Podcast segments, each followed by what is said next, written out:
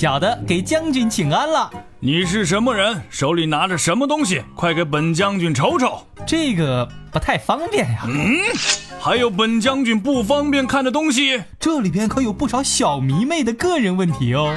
哦，这方面本将军最擅长了。哈哈哈哈！这里还有不少的专业文化历史问题呀。本将军上知天文，下晓地理，都能给你一本正经的。胡说八道！你可拉倒吧！在下独孤家，这里是飞鸽传书。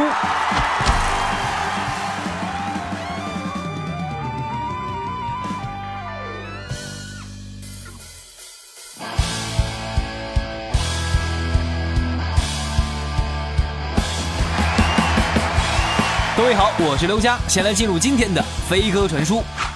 新浪微博好友大小姐阿莫提问：佳佳男神你好，每天上班都听你的节目，不得不说很精彩，很有意思。我的工作量啊，每天都是蹭蹭蹭的往上涨。最近在看《独孤天下》这部电视剧，不知道你有没有看？你给我们讲讲电视剧里的宇文家族呗，本姑娘好奇的很。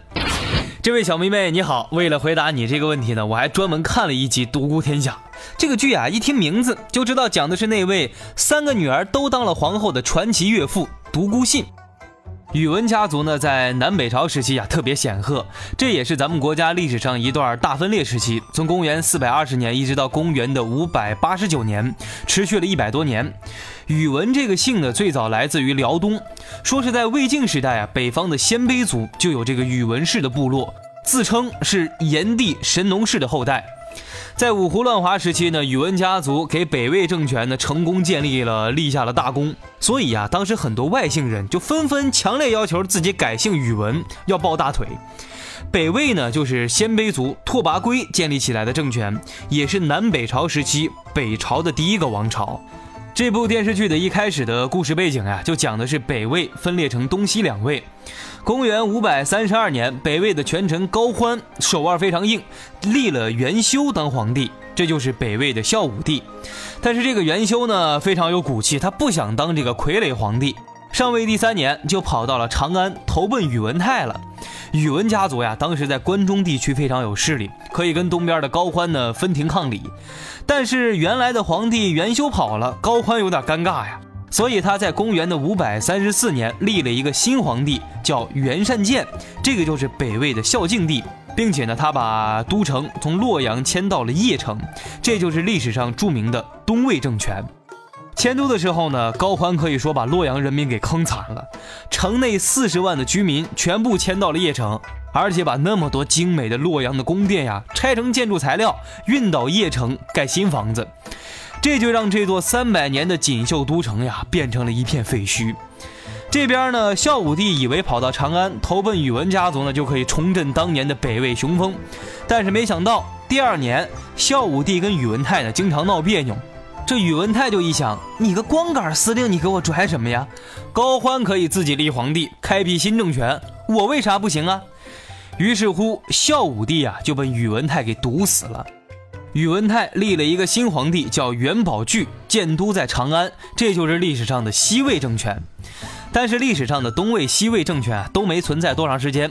公元五百五十年，高欢的儿子高阳废掉了东魏皇帝元善见，自己当皇帝了，建立了北齐。但这边的宇文泰的儿子宇文觉不服呀，那个小高都当皇帝了，我也可以呀。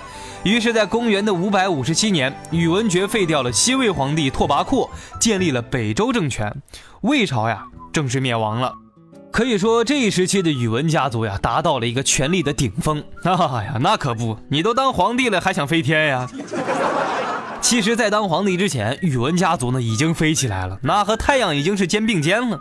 他敢在四年之内连杀三名君王。宇文护是宇文泰的侄子。他也是家族当中最受依赖的一个子弟，而且宇文护严肃端正，有军功，很小呢就受过宇文泰的称赞。在宇文泰去世之后，宇文护顺理成章的接过了宇文泰的衣钵，成为了宇文家族当中的老大。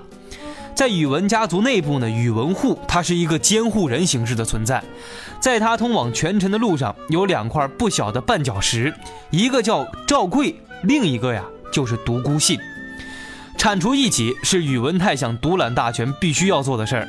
赵贵呢，对于这个资历比较浅的宇文护专权呢，他是不服的，想拉拢独孤信说：“哎，咱俩发动政变，把那个宇文护给整死。”独孤信就觉得这事儿呀，他一直模棱两可，没有表明一个很明确的态度，两边也都不想得罪。后来这件阴谋泄露之后，赵贵被杀了，独孤信也被宇文护给逼死了。之所以说宇文护呢是史上最牛的一个权臣，仅仅是铲除异己呢，杀几个大臣，这不算什么。接下来啊，他要干的就是杀君王了。第一个被他解决到的皇帝呢，就是西魏的共帝拓跋廓。在禅让给宇文觉的第二年呢，拓跋廓被封为了宋公。不久之后，哎，被杀掉了。拓跋廓呀，只不过是宇文家族的一个傀儡皇帝，一点实权都没有，甚至在宇文泰的强逼之下改姓了。从原姓改成了拓跋姓，你说你连自己姓什么的权利都没有，还有啥能耐呀？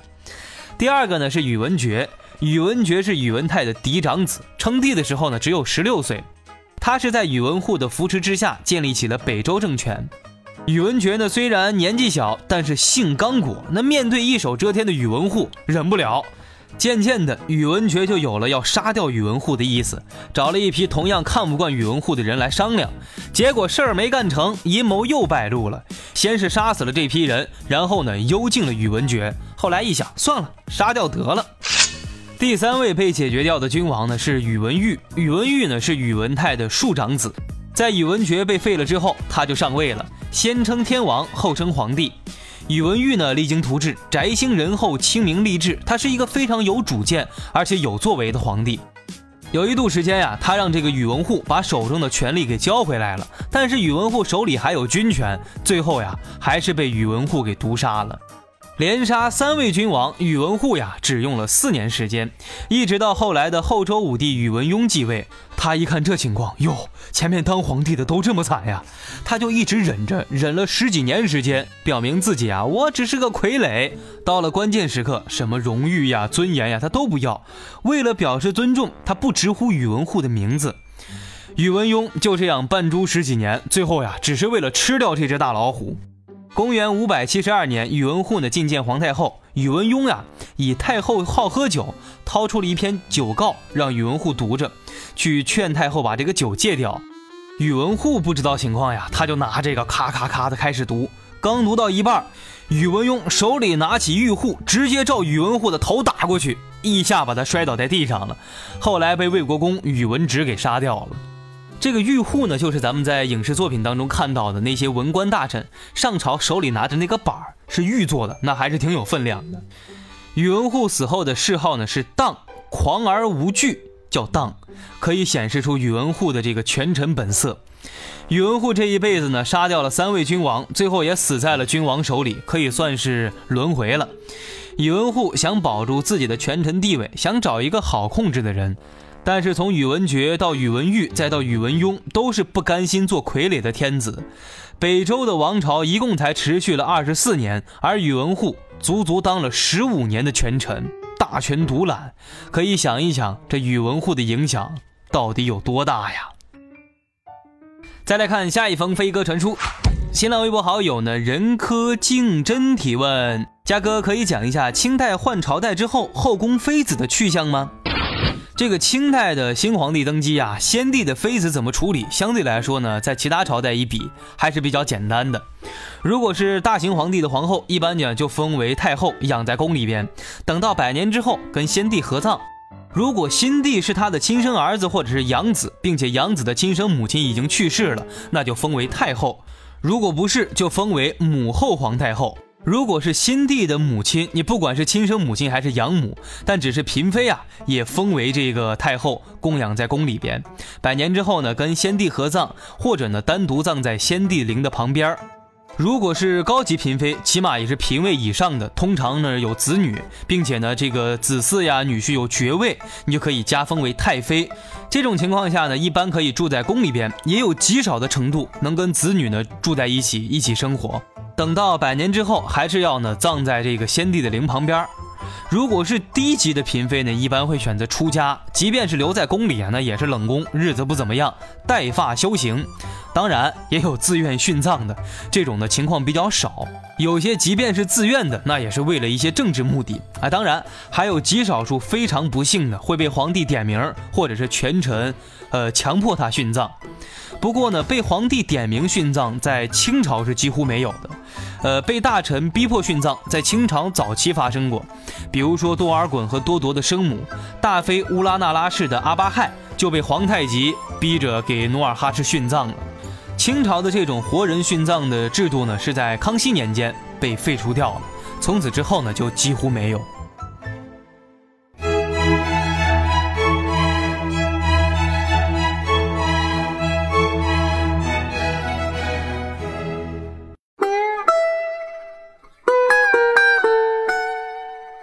欢迎回来，独孤家向您请安了。来看下一封飞鸽传书。微信好友 blue 提问：佳佳，我想问问，真的可以拔出喜脉吗？那怀孕多久才能拔出来呢？在网上呀，有三大招黑掉粉的话题，轻易不敢讲。那呀，排名第一的就是中医话题。我呢，就根据李时珍先生的著作《冰湖脉学》回答一下你的问题。那呀，要有朋友觉得我说的不对，你找李时珍议论去。因为李时珍呢晚年字号叫冰湖老人，所以这本书的名字的意思就是呢，冰湖老人给你讲讲脉。这本《冰湖脉学》呢，用诗歌的形式介绍了二十七种脉象的特点，啊，非常方便学习，所以呢是很多后代初学脉者的一个必读书目。书里边对喜脉的描述是这样说的：华脉如珠，涕涕然，往来流利，却还前。莫将华数为同类。数脉为看，治数弦。哎呀，这两句话我是一点都没感觉到这本书是方便学习呀。翻译一下什么意思呀？就是摸到喜脉的时候呢，就像有一排气泡在患者的血管当中呢游过去，依次经过你的无名指、中指和食指，速度比较快，一个接一个的，突突突。简单来说呢，就是一个小铁珠呀依次滚过你手指的感觉，所以喜脉呢也叫滑脉。按之流利，这个按起来的感觉呢，就像这个圆滑的滚珠向前滚动一样。妇女呢，因为在怀孕期间气血旺盛，也会出现这样的现象。通俗点讲呀，就是像珠子滚动的感觉。老经验才能摸得到，一般的孕期呢，到四个月左右可以摸出来。那好，再往下讲就变成医药养生节目了，咱们收。再来看下一封飞鸽传书。微信好友镜子里的现实提问：嘉哥呀，古代男人对妻子的称谓为什么不同？媳妇儿一词儿又是什么时候出现的呢？这个小迷妹的问题着实难到我了。为什么会有不一样的称呼？因为时代环境变了，所以大家的称呼变了呀。首先，我给大家讲一讲啊，这个夫妻之间的称呼，从古到今一直在变化过程当中。最早在先秦时期呢，那个时候。夫这个字儿啊，大多数是女子称呼自己丈夫呢最常用的。通常来讲，夫君这个词儿也是经常被用的。起码在先秦时间，女子称呼自己家里的男人那个丈夫呀，大多叫做夫或者叫夫君，而男人称呼自己的妻子呢，通常叫夫人或者叫妻。秦汉时期呢，对于丈夫的称呼其实变化不大。不过呢，从一些记载来看，当时出现了另外一种更加亲切的称呼，叫郎君。因为从秦汉时期呢，就渐渐有了夫君和郎君这样的称呼。从字面上来理解呢，郎君当然比夫君更加暧昧、更加浪漫一点儿，可以理解成咱们现在呃亲爱的哎郎君。到了魏晋南北朝时期呢，天下动乱，称呼上的转变呢其实并不大，基本上还是延续了夫君、郎君这样的称呼。这两种的称呼方式在古代也是最常用的。到了隋唐时期呢，夫婿、夫君。郎君还是主要的叫法，不过当时呢，男人在外面称呼自己夫人的时候呢，都会谦虚的说一声“山妻”或者是“内人”，这种的称呼呢都是非常谦虚的。山妻表示我自己啊就是一个山野莽夫，娶到了这样一位比较好的媳妇儿，她是我的山妻，其实并不代表你的身份就是那样的。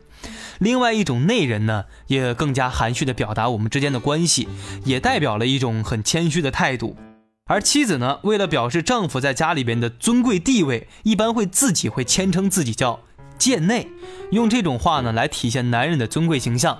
举一个不是特别恰当的例子，比如说我们一帮朋友，哎，去一个男性朋友家里边吃饭。他老婆也在，他会很客气的说一声：“当家的，管事儿的，你朋友来了。”你看，这也是一种称呼上对男人表示的尊重嘛。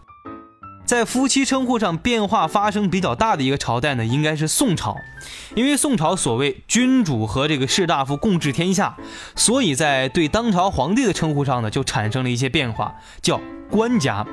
官家这个称呼呀，算得上是一种非常亲切的叫法。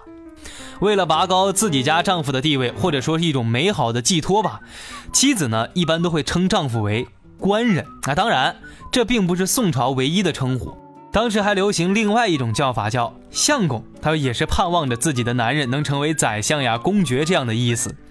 要知道，相和公，那这样的字儿呢，通常是用在这种位高权重的人才会使用的。你不管是相权也好，公爵也罢，古代他比较重视这个。